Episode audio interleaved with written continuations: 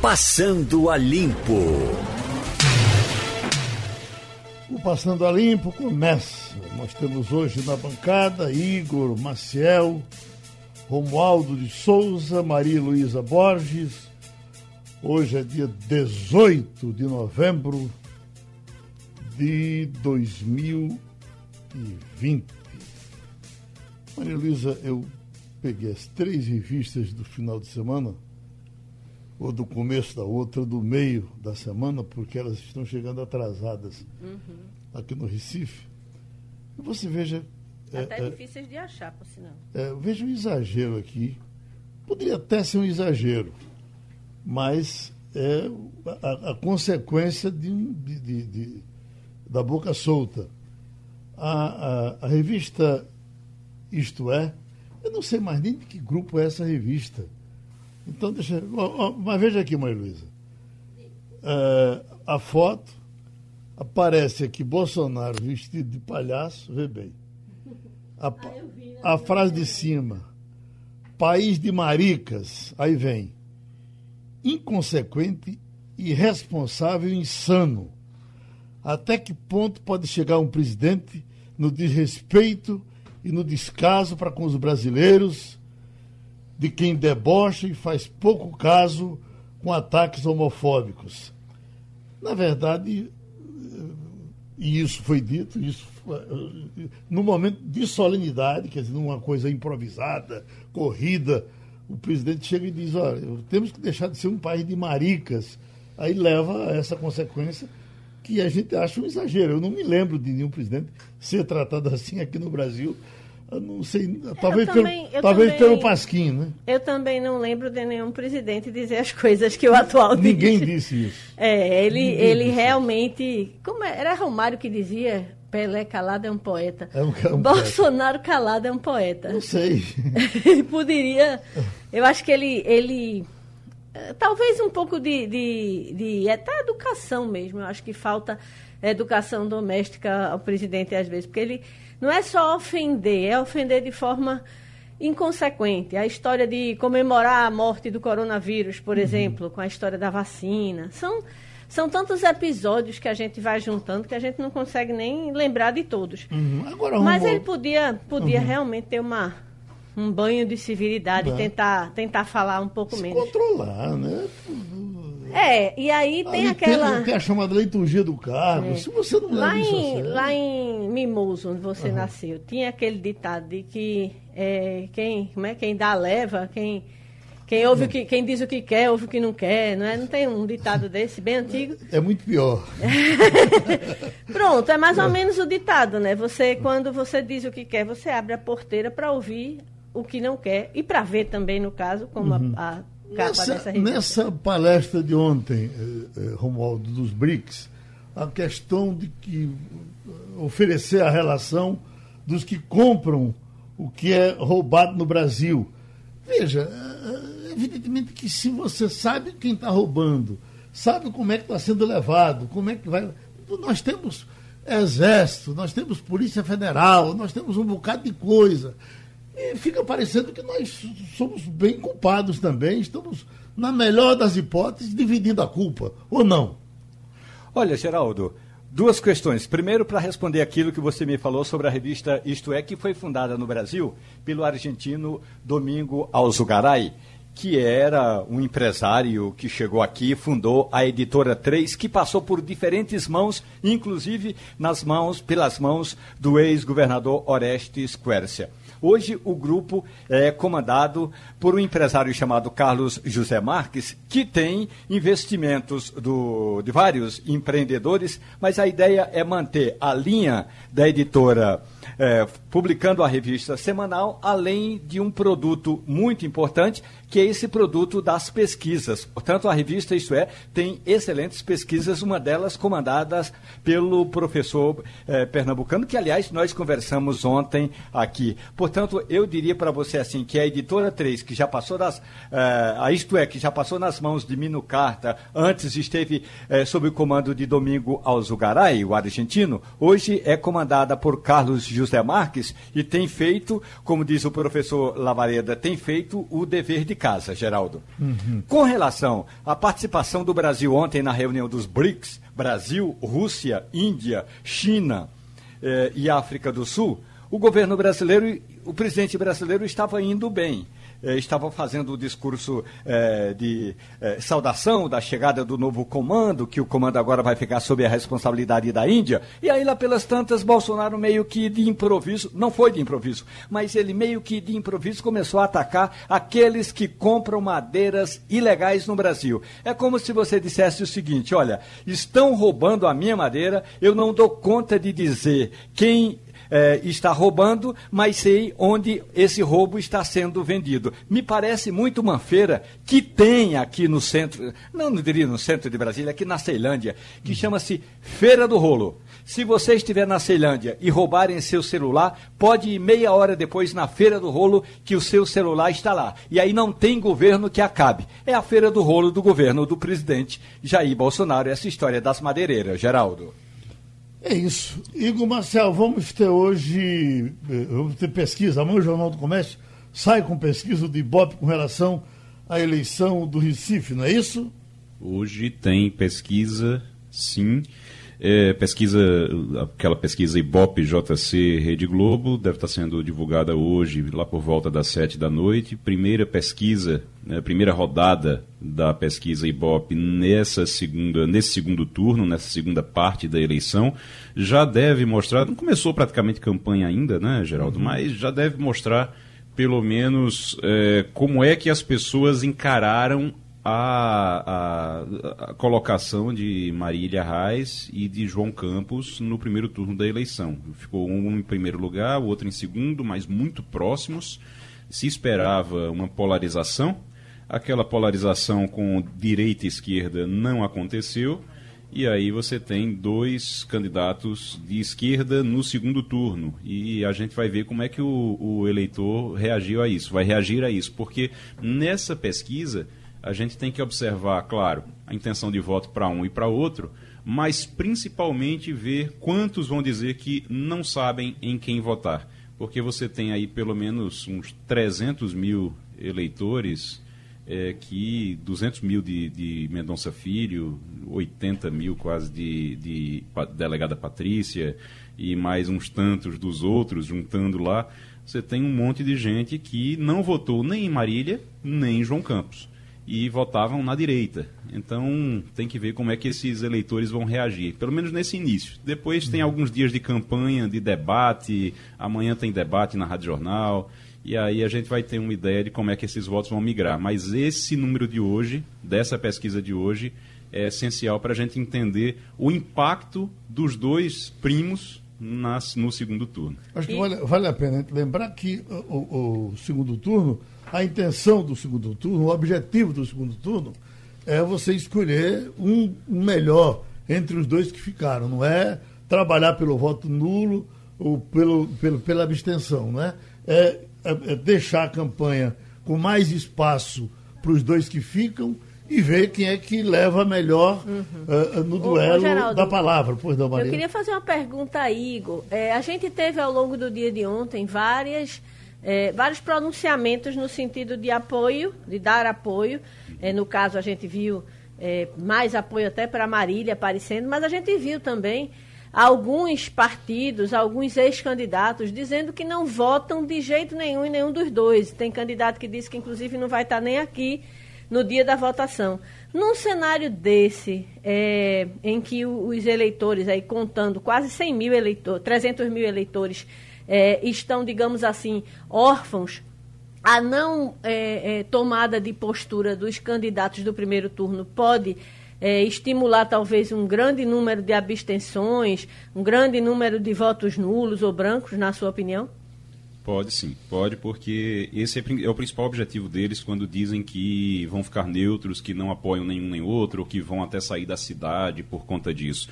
O que é, o, o, a gente pensa que não, mas os candidatos que perderam no primeiro turno, eles ainda estão, de certa forma, na disputa. Eles se colocam da seguinte forma: quando eles dizem que estão neutros, que não votam em um nem outro, ou que vão sair da cidade, eles estão basicamente dizendo que se os votos nulos e brancos e o, o, as abstenções forem maiores do que os votos dos candidatos que foram para o segundo turno, eles vencem de alguma forma, eles ganham algum protagonismo ali para poder dizer depois que os candidatos que ficaram não eram as melhores opções. Agora, é, em relação aos apoios de Marília, é bom dizer que o palanque de João Campos já era muito grande, já tinha mais de 10 partidos e o palanque de Marília tinha três. E é, natural que acontecesse uma certa migração. Ela está no segundo turno, passou para o segundo turno com 200 mil votos, é, mais de 200, 223 mil votos. Então era, era natural que houvesse essa migração. Agora, essa migração ela está acontecendo com olho na calculadora, viu? Com olho na matemática. Porque é o seguinte, o PSB tinha 70 prefeituras em 2016, conquistou 70 prefeituras em 2016. Esse ano, no primeiro turno, já perdeu 16. E, além disso, já perdeu 16 daquelas 70, né? E, além disso, já ainda pode perder Paulista e Recife. Se perder Paulista e Recife, e aí juntando tudo com as outras 16 que já perdeu, o PSB deixa de governar em torno de 4 milhões, dá 3 milhões e 800, 3 milhões e 900 mil Mais habitantes. Mais da metade né, dos eleitores é, do estado de Pernambuco. Exatamente. Deixa de governar esses 4 milhões de habitantes e passa a governar cerca de 1,8, 2 milhões. É uma queda muito grande e que vai fazer falta lá em 2022. Além de ser, além da queda moral, da, do baque que é muito grande, é, você ainda tem realmente os números que vão atrapalhar em 2022. Que... Atrapalha, por exemplo, o Geraldo Júlio. As hum. pesquisas. Júlio vai o ter que muita me, dificuldade. O que me chama a atenção é que você teve esse cenário de lideranças políticas é, não tomarem partido, dizerem que não vão com nenhum dos dois, da esquerda à direita, né? Porque a hum. gente ouviu o ex-prefeito João Paulo, por exemplo, que está no PCdoB, que foi do PT, foi é prefeito do Recife e ouviu Mendonça Filho. Então, realmente, não é uma coisa de um campo, mas você vê uma quantidade grande de líderes que preferem não optar por nenhum dos dois candidatos. Né?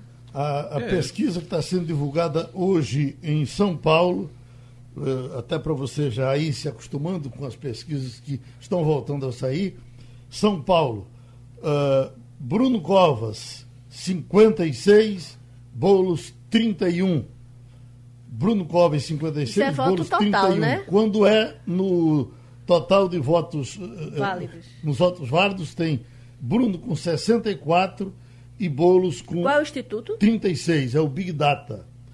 A pesquisa Geral. divulgada, a mesma Big Data divulgada no Rio de Janeiro, está dando Eduardo Paes com 71 e Crivella com 29. 71 Crivella com 29, é, é esse resultado da pesquisa no Rio de Janeiro. Alguém pediu? Fui eu, Geraldo. Ontem eu participei é, na sala de aula com um professor convidado, o Fabrício Pontin, ele trabalha na Universidade Federal do Rio Grande do Sul, e nós estávamos analisando a expectativa de abstenção no segundo turno.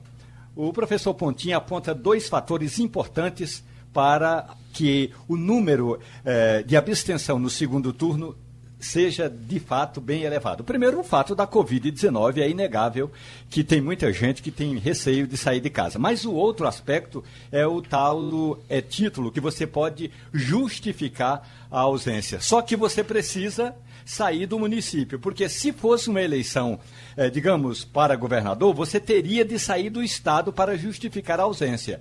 No caso da eleição municipal, você basta sair do município. Imaginemos que o seu título é de do Recife, você vai a Olinda, por meio do é, geo, é, georreferencial, e aí você pode é, ligar ali o aplicativo, ele vai dizer que você não está no Recife e você justifica a ausência. Portanto, vai ficar muito mais fácil. O que o presidente do TSE, Maria Luísa, chama de e-título e que o Brasil chama de e-título, de certa forma, se funcionar desta vez, vai ser, nas, a, na análise do professor Fabrício Pontin, vai ser um importante elemento nas mãos de quem, um importante instrumento, melhor dizendo, nas mãos de quem quer justificar a ausência nesse segundo turno. Agora estamos com o advogado previdenciarista Paulo Perazzo, algumas pinceladas rápidas para os nossos aposentados, doutor Perazzo.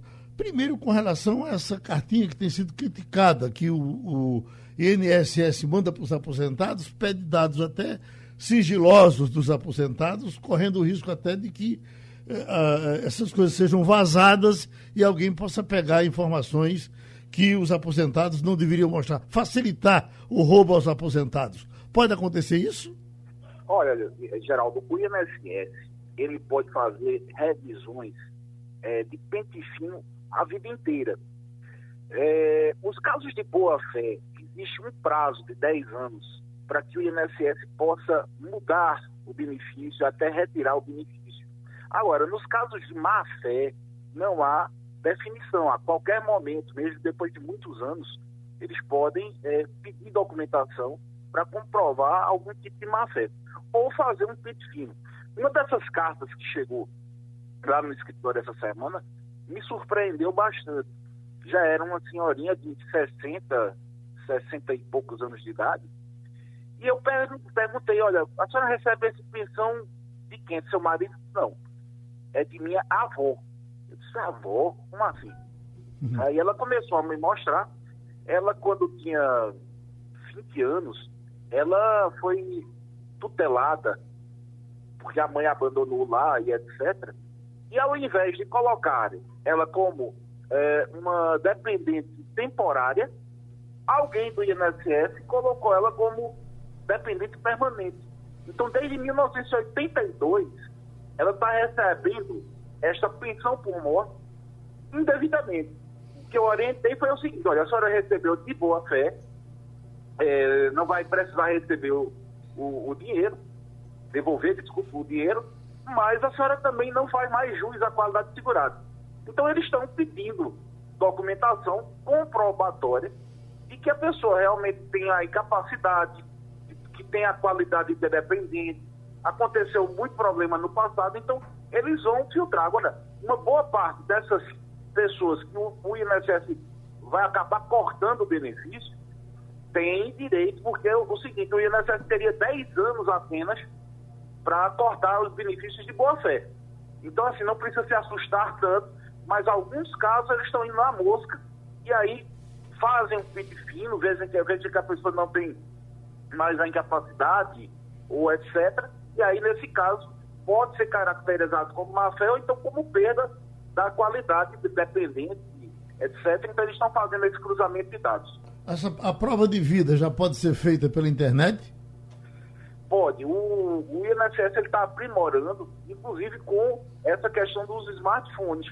Então, é uma ideia boa, você coloca o dedo, tira uma foto atualizada. Então, a, o sistema ainda não está completo, mas está é, sendo aprimorado. Inclusive, essa senhora que tinha é, 60 e poucos anos, ela disse, mas eu faço prova de vida. Disse, não, prova de vida a senhora faz, mas alguém marcou errado lá, por isso que a senhora recebeu é, esse benefício o tempo todo. A senhora está como dependente de qualidade indefinida. Então, apesar de ela fazer prova de vida todo ano, alguém marcou ela não como é, é, é, temporário, e sim como definitivo no, no, no, computador das agências do INSS. Essa previsão de, de uh, piso, no, de teto salarial, por onde que vem? 6.351,20. Vai ser isso mesmo? Provavelmente sim, Geraldo. É, muitas vezes eles colocam isso e confirmam como uma projeção e essa projeção acaba ficando. Então todo o mercado já começa a trabalhar com este valor como novo teto. Provavelmente não vai haver mudança. Para a gente fechar, doutor, uh, saiba quais são, como você consegue escapar das novas regras da, da aposentadoria. Ainda é possível se escapar das novas regras? Possível e agora é que está ficando bom que a gente está aprendendo como é que faz. Para você ter uma ideia, teve um sujeito que chegou lá com 22 anos de serviço, ele ia ganhar mil reais. Então a gente pegou, tirou sete anos que ele não precisava utilizar, ele já tinha 65, e ao invés dele se aposentar com 22, a gente se aposentou ele com 15. A gente retirou o tempo de serviço dele. Porque a gente retirou o tempo mas ficaram as contribuições mais altas, ele passou a receber 3 mil reais. Então a gente tirou o tempo de serviço e conseguiu triplicar o valor da aposentadoria. Porque a nova regra diz isso, olha, se você, se você não interessar é, levar esses tempos com contribuições pequenas, com contribuição em salário mínimo, você simplesmente pode renunciar a, esse, a esses meses ou a esses anos. Então é os caras fechando de um jeito e os advogados abrindo do outro. A gente às vezes está renunciando o tempo e conseguindo o dobro ou o triplo do valor do benefício. Cada caso é um caso. Um abraço, doutor Paulo Perazzo, o cientista Jarbas Barbosa, já foi secretário de saúde aqui em Pernambuco, já foi diretor-presidente da Anvisa, já é, frequenta o, o, o, mundo na área de saúde há, um, há muito tempo. Hoje está na Organização Mundial de Saúde e na Pan-Americana de Saúde. Nesse momento, direto dos Estados Unidos, vamos conversar com ele. Eu queria logo começar lhe perguntando, uh, doutor Jabas, a recontaminação. Quem teve e volta a ter a doença. É, é, é em grande proporção que isso acontece ou são casos contados raros? O senhor já tem um levantamento grande disso? Bom dia, Geraldo. Bom dia. É um prazer falar com você e com, com os pernambucanos. Geraldo, tem casos já confirmados de é, recontaminação, mas são casos muito raros. Né? Não se sabe exatamente o que acontece, se é porque a imunidade natural nessa pessoa durou muito pouco, por alguma razão ela tinha algum, algum problema no seu sistema imunológico. Mas não parece até agora ter nenhum papel no, no sentido de produzir novos surtos. Né? Os novos surtos estão ocorrendo, no caso a segunda onda na Europa, é, as pessoas que estão sendo acometidas foram pessoas que não tinham sido acometidas na primeira onda, em sua enorme maioria. Então pode acontecer, mas por enquanto é uma, um acontecimento muito raro. Maria Luísa? É, bom dia, doutor Jarbas. A gente assistiu ontem no pronunciamento do presidente é, Jair Bolsonaro críticas à atuação da OMS, inclusive pedindo até uma, uma nova OMS, uma revisão da, da do papel, da composição. O senhor frequenta organismos internacionais de saúde como diretor, como é, pesquisador há muito tempo. Como é que soou, como é que foi a recepção a essa, essas declarações do presidente? É, bom dia. Eu, eu não vi as declarações do presidente Bolsonaro. Agora, nós tivemos na semana passada a Assembleia Mundial da Saúde, com a representação de 194 países, inclusive o Brasil. É, todas as intervenções foram de um apoio muito grande à OMS. Né? A Alemanha, falando em nome da Europa, falou abertamente da necessidade de fortalecer a OMS e fortalecer o multilateralismo para que a gente esteja mais preparado para responder a uma, a uma emergência como a Covid-19 ou outras. É claro que mudanças, reformas, elas sempre são bem-vindas, mas precisamos saber quais são as propostas. Né? Atualmente tem um modelo de funcionamento da OMS. A OMS, inclusive, estabeleceu uma comissão de alto nível, né, é chefiada por uma ex-presidente e uma ex-primeira-ministra. E essa comissão, com técnicos de independentes, é, externos, está fazendo uma avaliação sobre a resposta do OMS nos países.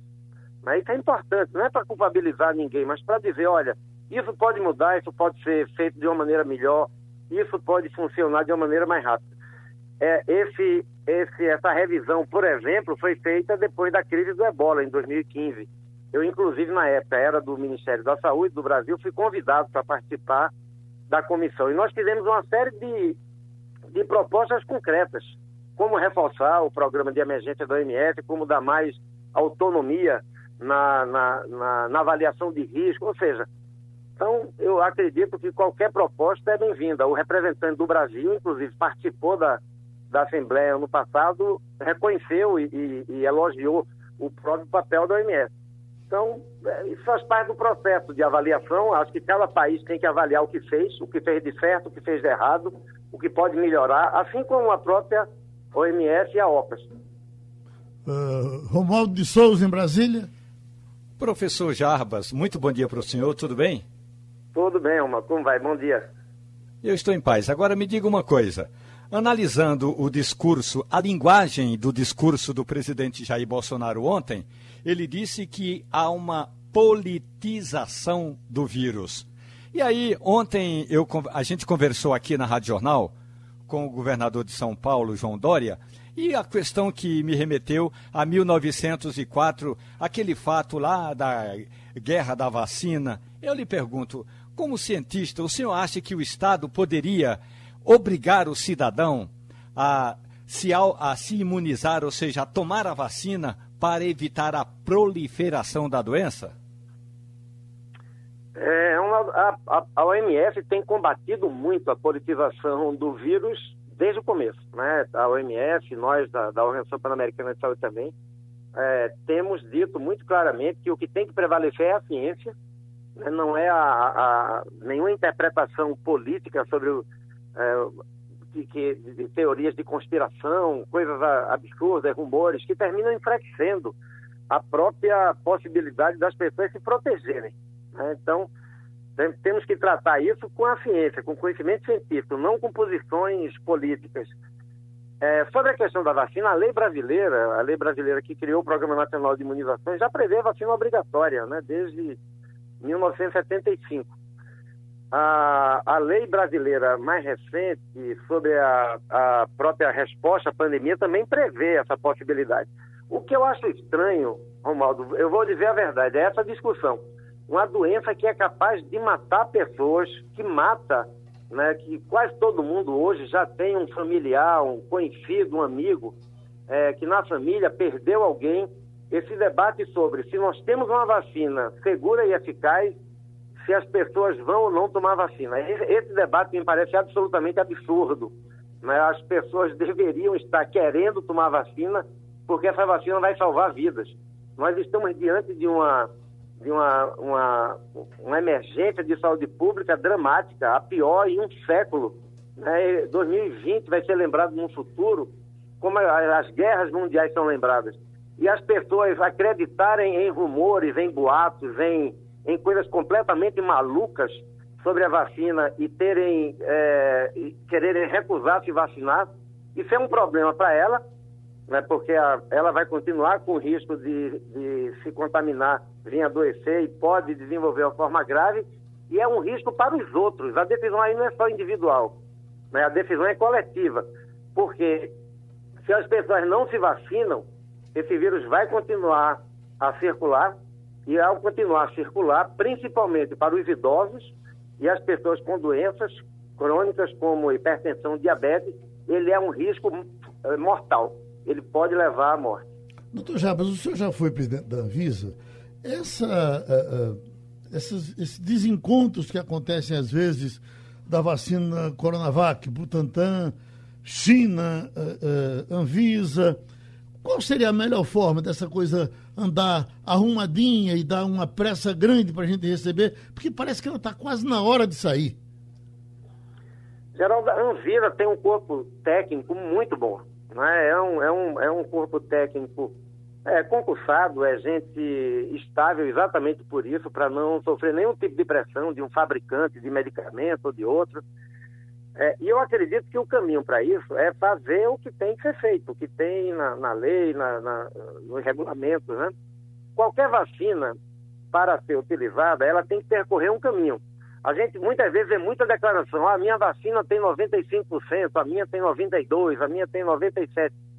Isso são notícias boas, promissoras, mas são resultados preliminares. As vacinas que, que estão é, candidatas a serem utilizadas, elas têm que terminar o ensaio clínico de fase 3. Temos 11 vacinas atualmente no mundo em fase 3. É, é, elas têm que terminar, porque esse, essa fase 3 é quem comprova que elas são eficazes e também ajuda a comprovar que elas são seguras eles têm que publicar os resultados não em, em, em, vamos dizer assim, em comunicados de imprensa, eles têm que publicar em artigos científicos mostrando os dados, para que a comunidade científica no mundo inteiro possa olhar os dados e verificar se eles estão corretos. Depois eles têm que apresentar nas agências reguladoras, no caso, vacina que quer ser usada no Brasil, apresentar na Anvisa, né? É, e as, as, agências regulatórias, como a Anvisa, o FDA aqui nos Estados Unidos, a EMA na Europa, eles vão avaliar todos os dados em relação à fabricação. Só a partir daí a vacina pode ser usada. Claro, esse processo de avaliação, numa emergência de saúde pública, ele pode ser feito e deve ser feito de uma maneira mais rápida, mas sem comprometer a revisão sobre a qualidade, a segurança e a eficácia da vacina. Nós temos pelo menos três vacinas que estão numa espécie de duelo. Uma diz 97, outra 94, outra 90. Aí eu lhe pergunto qual é o mínimo de, de eficácia permitido para uma vacina ser lançada? Isso pode variar, Geraldo, de acordo com a situação. Numa emergência, nessa emergência de saúde pública, a recomendação do MF, que as agências reguladoras do mundo inteiro estão atuando, é que não se deve né, utilizar nenhuma vacina que não tenha pelo menos 50% de eficácia e que preferencialmente esteja acima de 70% de eficácia. O que é que quer dizer isso, né? De, sei lá, vamos pegar 70% de eficácia. Significa que de, provavelmente de cada 100 pessoas que eu vacinar, 70 vão ficar efetivamente protegidas. Né? É, é, é essa a, interpretação. Abaixo de 50% não é admissível, por quê? Porque aí seria jogar uma moeda, né? Uhum. É quase a mesma coisa, tomar vacina ou não tomar. Quer dizer, só, só tem uma importância para o indivíduo que está protegido. Mas em termos de proteção coletiva, quase não tem papel nenhum. É boa notícia que, que essas vacinas estão, é, até agora, demonstrando é, altos é, graus de eficácia. Algumas delas tiveram essa afirmação com dados da fase 1 e de fase 2. Fase 1 e fase 2 é um número muito pequeno de voluntários que participam. Então, são resultados muito preliminares. O que a gente tem que ver é a fase 3, onde geralmente se utiliza a vacina em 35, 40 mil voluntários, é, e aí sim a gente pode ter uma ideia melhor sobre qual é o efetivo grau de, é, de proteção. O, o, o, interessante, é claro, a, as empresas, os patrocinadores das vacinas é, fazem esse anúncio prévio, isso é bom sinal, mas de novo, o que a gente precisa ver é o dado real, é o estudo científico que foi feito, são dados publicados com é, todas as a, a, metodologia sendo cumprida, os protocolos sendo cumpridos, para que a gente possa afirmar, olha, essa vacina demonstrou segurança e demonstrou eficácia, ela pode ser utilizada. Igor Marcel? Doutor Jarbas, muito bom dia. A gente eh, tem ouvido, eh, por exemplo, hoje mesmo a Pfizer disse que vai até janeiro tem condição de entregar a vacina já. É, tem outras dizendo que ah, já agora no final do ano vai ter condição de entregar alguns lotes da, já da vacina. Primeiro, eu queria lhe perguntar se a OMS trabalha, é, concorda com esses prazos. Acredita que até janeiro mesmo a gente vai ter a vacina sendo produzida e aplicada já na a população. E, além disso, a gente tem ouvido o tempo todo, e tem muita gente aqui esperando também, que quando sair vacina tá tudo resolvido. Tem gente esperando vacina para poder fazer carnaval, tem gente esperando vacina para poder viajar, tem gente esperando vacina para voltar àquela vida que a gente tinha antes da pandemia. Vai ser assim mesmo? Volta tudo ao normal, ao que era antes? É, bom dia, Igor. É, primeiro, essa questão da, do, do, dos anúncios, né, de quando as vacinas vão estar prontas, Vamos, vamos primeiro levar em conta que a gente está nessa corrida né, para ter uma vacina. Nós, a, a OPAS e, e a e Unicef, nós vamos fazer a licitação é, internacional em nome desse mecanismo COVAX, né, que é um mecanismo para garantir acesso equitativo aos países. Porque não adianta nada um país rico ter a vacina se o país pobre do lado não tem a vacina, porque você vai continuar a ter transmissão no mundo inteiro. Então, nós, nós temos já 182 países que participam do mecanismo COVAX, inclusive o Brasil. É, o, o, que é que esse mecanismo COVAX faz? A gente não trabalha com um produtor apenas, porque se aquela vacina falhar, tiver algum problema, quem tem um acordo bilateral só com um produtor vai ter problema. Então, nós trabalhamos com uma cesta de, de produtores.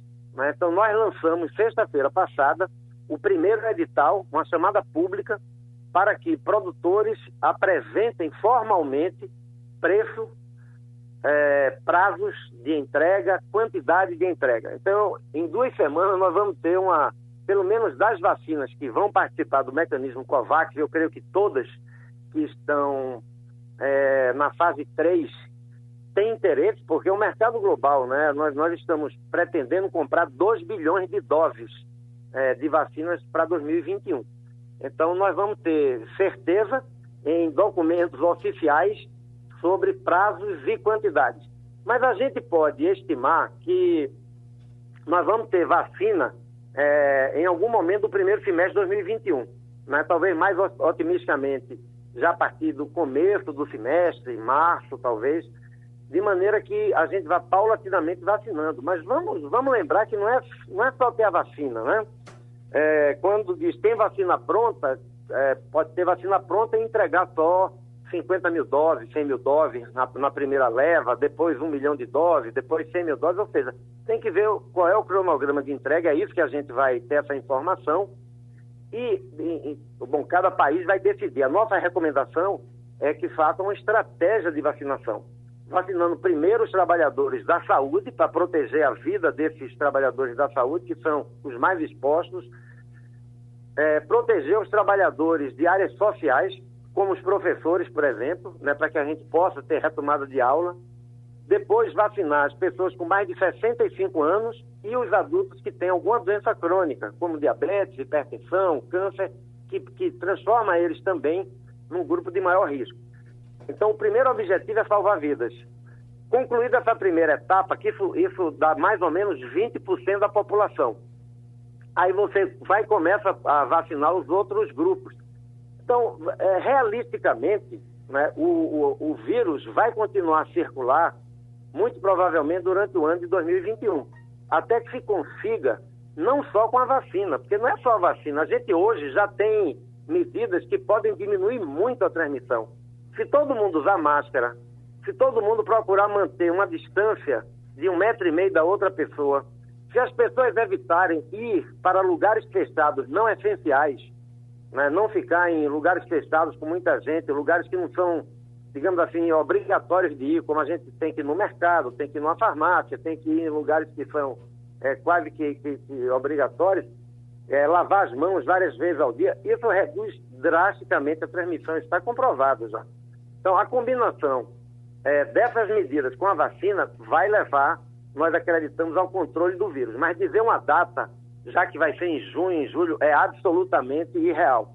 Né? Isso pode levar o ano inteiro de 2021, é, seguramente, vai depender de quanto mais a gente consiga adesão das pessoas a essas medidas e quanto mais grupos a gente consiga vacinar ainda em 2021. Maria Luísa? Doutor Jarbas, a gente tem visto notícias sobre variantes do novo coronavírus, inclusive é, sendo responsável pela, a, pela nova onda na Europa. É, aqui também a gente tem visto aumentar o número de casos. Uma vacina, as vacinas que estão sendo é, desenvolvidas, elas atingem todas essas variantes? É, essa era uma pergunta. E, e, a outra, além dos 2 bilhões de doses a que o senhor se refere, que deve ser um esforço mundial, é, é, o esforço de cada país está contabilizado nesses 2 bilhões ou além desses 2 bilhões de doses ainda tem esforços paralelos de países que vão comprar suas próprias, é, é, seus próprios lotes para vacinar a população? É, deixa eu começar pelo fim, é.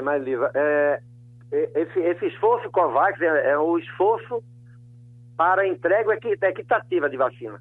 Né? O que é que a gente quer é que o Haiti, que é um país muito pobre, receba vacina ao mesmo tempo que a Alemanha receba. Né? E isso, para mim, vai ser uma vitória e é uma, é, é uma vitória do multilateralismo, é uma vitória do esforço conjunto dos países. É uma vitória do ou nos salvamos juntos ou ninguém se salva. Mas isso é diferente de, do, do, que acontecia no passado, que um país rico comprava tudo que podia e os pobres só recebiam aquilo seis, oito meses depois, como foi o caso na pandemia de influenza 2009-2010. Então, esse, esses vários países ricos fazem parte do COVAX. A Alemanha, que eu citei, faz parte, o Canadá faz parte, é, o Reino Unido faz parte, países de desenvolvimento é, como o Brasil, como a Argentina, Chile, a América Latina inteira faz parte. Então, é, essas vacinas do COVAX é para, é para esse esforço coletivo. Além disso, você tem países que têm recursos que fizeram seus acordos bilaterais. Os Estados Unidos fez vários, a, o Reino Unido fez vários, a Alemanha fez vários, a França, o Brasil fez, o México. Então, a, o volume que a gente está falando é um volume muito maior, né?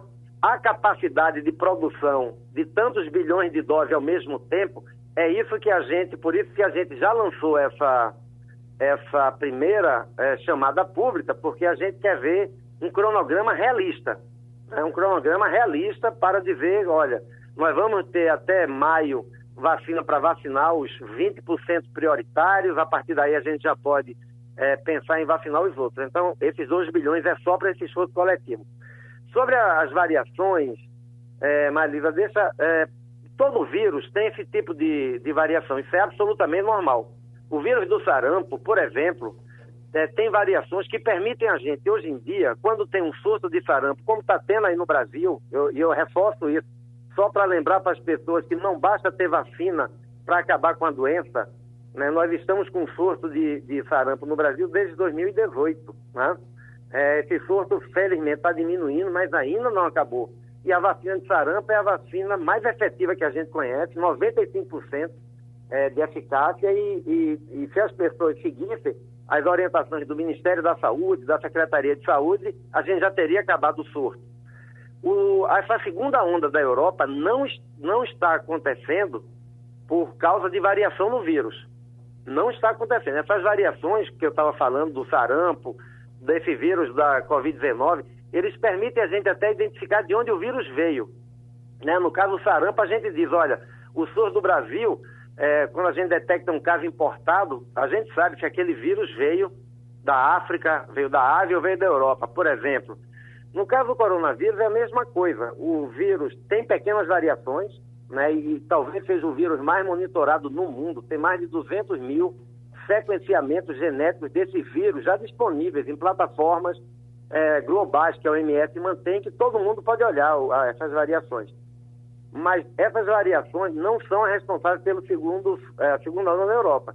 O que foi responsável pela segunda onda na Europa foi a Europa controlou muito bem a primeira onda, controlou muito bem, a transmissão ficou baixíssima né, em vários países da Europa.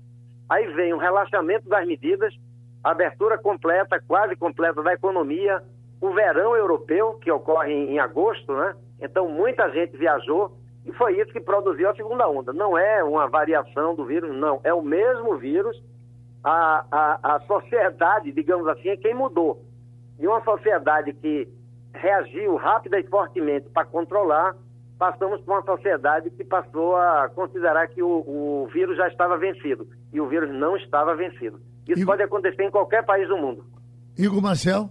Doutor Jarbas, a gente está conversando aqui e a história acontecendo às 9h44, portanto, exatamente 10 minutos atrás, aqui no horário de Brasília, a gente teve agora a confirmação da Pfizer.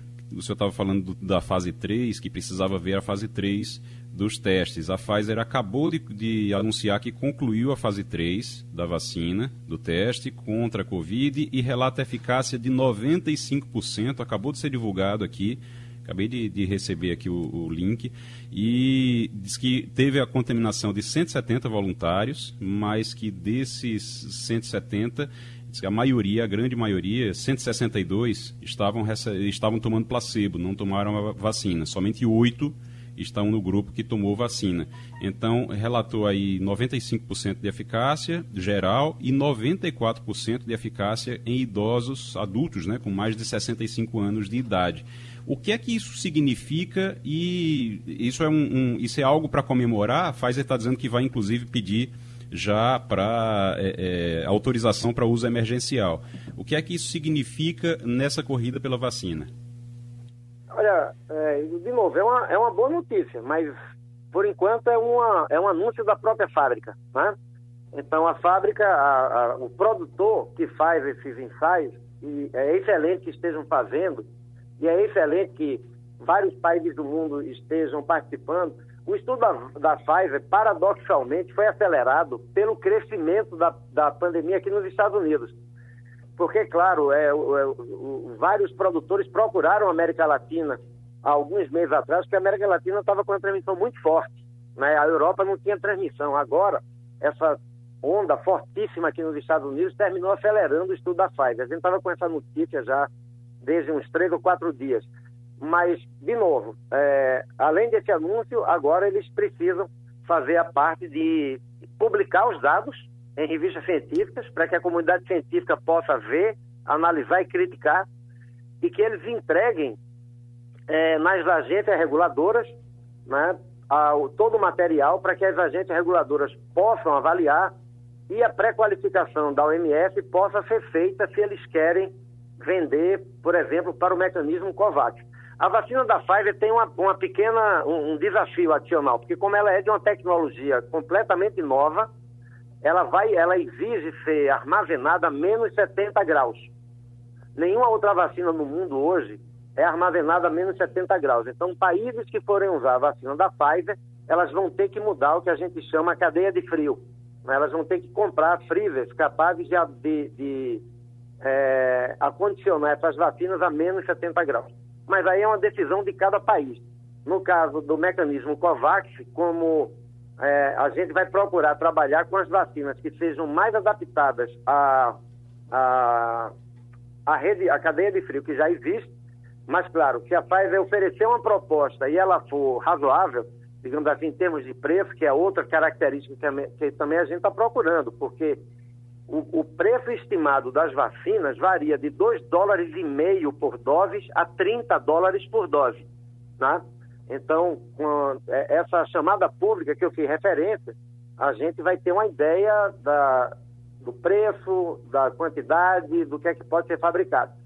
É, em resumo, é uma boa notícia, mas, de novo, vamos confirmar as boas notícias. E essas boas notícias não significam que ninguém já pode relaxar as medidas de proteção, porque a vacina ela vai encontrar amanhã no posto de saúde. Não. Ainda vai levar todo esse período inclusive da própria empresa fabricar a vacina, né? na quantidade que ela, que ela pretende entregar. Doutor Jarbas, volto, volto para as suas reuniões. Muito obrigado. A gente espera contar sempre com o senhor para essa contribuição com os pernambucanos, está certo? Obrigado a você, Geraldo. Um abraço aí em todos e todas. Nós estamos tendo uma operação policial importante, inclusive por Brasília hoje, não é, Romualdo? Geraldo, tem várias operações da Polícia Federal que estão sendo é, desenvolvidas. É, uma aqui. Uma em Brasília, lá pelo Rio de Janeiro, né? Está rolando por aí afora. Bom, tem uma, as pessoas estão perguntando muito sobre o 13 terceiro. Nós tivemos aqui, inclusive, um flash na primeira página tratando disso, dizendo que mesmo aquelas pessoas que eh, tiveram o horário dividido, Oi? ou diminuído. Oi, Romualdo. Essas... Eu estava falando que houve. Que, que, está havendo uma operação da Polícia Federal que está investigando, Geraldo, um grupo que fraudou o auxílio emergencial. Esse grupo que, que fraudou o auxílio emergencial eh, se baseou em dados do Fundo de Garantia e do INSS. Portanto, a ação foi muito bem orquestrada. A Polícia Federal vai divulgar daqui a pouco um relatório, mas a gente já pode antecipar o seguinte: que com base nas investigações, essas, essa quadrilha ou esse grupo eh, fraudava o auxílio emergencial, pegando dados bancários eh, de pessoas que não precisavam ou não tinham direito a receber o auxílio emergencial. Inclusive que era gente que já recebia o BPC, o benefício de prestação continuada. Portanto, a, a operação da Polícia Federal hoje, é, que tem mandados de busca e apreensão, é exatamente com base é, nessa denúncia de que pessoas fraudaram uh, o auxílio emergencial, Geraldo. Deixa eu ver se fica claro para as pessoas que estão cobrando informações sobre o 13 terceiro. 13 terceiro integral para quem teve redução salarial. Regra também vale para cálculo das férias de trabalhadores que tiveram jornada cortada, segundo a Secretaria Especial de Previdência e Trabalho. A Secretaria Especial de Previdência e Trabalho informou que vai orientar o valor de 13 terceiro ah, de férias aos trabalhadores que tiveram jornadas e salários parcialmente reduzidos que devem ter as parcelas pagas com base na remuneração integral. A regra deve ser observada especialmente nos casos em que os trabalhadores estiveram participando de jornadas reduzidas no mês de dezembro. Acho que é isso que as pessoas estão perguntando. Então, 13 terceiro, pelo que eles defendem aqui, é para ser pago normalmente a todo mundo. E terminou o Passando a Limpo. Passando a Limpo.